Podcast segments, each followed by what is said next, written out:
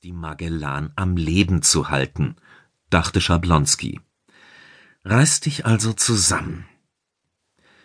Er zerrte kräftig, hörte mit einer gewissen Befriedigung, dass der Stoff seines Arbeitsdrillichs riss und konnte seinen Arm endlich strecken.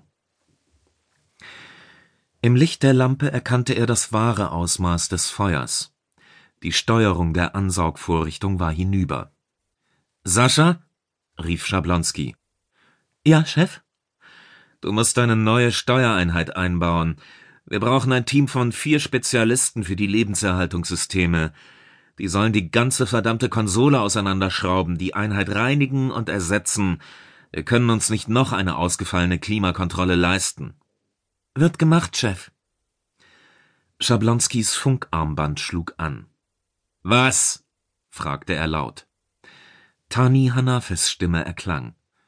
Störe ich? Sofort bedauerte Schablonski seinen barschen Tonfall. Ich stecke gerade fest. Wie bitte? In einer Konsole, Tani. Können wir das auf später verschieben oder ist es etwas Dringendes? Als keine Antwort kam, beendete er die Verbindung. Chef, rief in diesem Moment Fuß. Was? Komm da raus. Sofort. Die Temperaturanzeige spielt verrückt. Ich glaube, es brennt wieder. In diesem Augenblick spuckte die automatische Feuerlöschung Unmengen Schaum in den Klimakontrollblock. Schablonski schloss die Augen und hielt den Atem an. Er spürte, wie jemand ihn an seinen Beinen ins Freie zerrte. Atmen, Sir, atmen! Er schnappte nach Luft und hustete Schaum aus.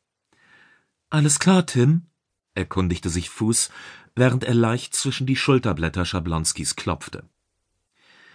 Der Chefingenieur lehnte sich mit dem Rücken an die Wand, sah in das besorgte Gesicht seines Mitarbeiters und lachte plötzlich. Danke, Sascha, sagte er kurz danach. Diese verdammte Automatik nimmt einfach keine Rücksicht auf Menschen. Wir sollten die Positronik um eine Anpassung der Programmierung bitten. Mach ich, Chef. Ich weiß, Sascha. Du erledigst immer alles. Doch mich interessiert, warum du so sauber bist, ich aber wie ein Schwein aussehe. Ich bin vorsichtiger als du, Tim, gab der Bordtechniker zur Antwort. Schablonski grinste. Aus den Lautsprechern und dem Funkarmband ertönte die Stimme von Conrad Deeringhouse. An alle! Bereit machen für einen Sprung! Nicht schon wieder!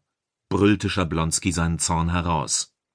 Wollen die, dass mein Schiff endgültig auseinanderfällt? Er schrie noch einige polnische Flüche hinterher, die sein Kollege wohl nicht verstand, ihn aber dennoch zum Grinsen brachten. Dann setzte der Transitionsschmerz ein. Tani Hanafe In der Kabine, die eigentlich für zwei Besatzungsmitglieder gedacht war, saß Tani Hanafe mit gebeugten Schultern auf der Koje. Die Einrichtung des Raums war schlicht und zweckmäßig. Sie hatte darauf verzichtet, mit persönlichen Stücken ein wenig Individualität zu schaffen. Sie starrte auf ihr Funkarmband.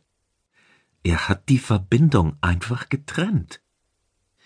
Tani war enttäuscht, dass Tim ihre Verabredung vergessen hatte. Eigentlich hatte sie vorgehabt, am Abend mit ihm darüber zu sprechen, ob sie beide sich endlich eine gemeinsame Kabine teilen sollten.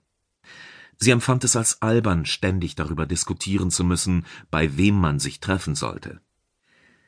Schon seit Monaten waren sie ein festes Paar.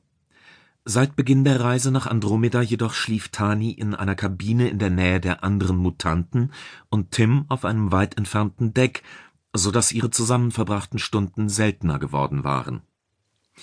Dies wollten sie endlich ändern, aber Tim war seit Tagen im Stress, was Tani nur zu gut verstand. Die Situation auf der Magellan forderte ihren Freund bis zur Erschöpfung. Wenn er abends mit ihr gemeinsam aß, konnte es passieren, dass er einfach am Tisch einschlief. Hanafe, die sich bislang auf dieser Expedition vollkommen nutzlos fühlte, hätte gern mehr in die Beziehung investiert. Tim Schablonski war ein unglaublich feinfühlender Mensch, mit dem sie sich eine dauerhafte Partnerschaft durchaus vorstellen konnte. Sein immer wieder mal aufflammender Jähzorn beschränkte sich ausschließlich auf seine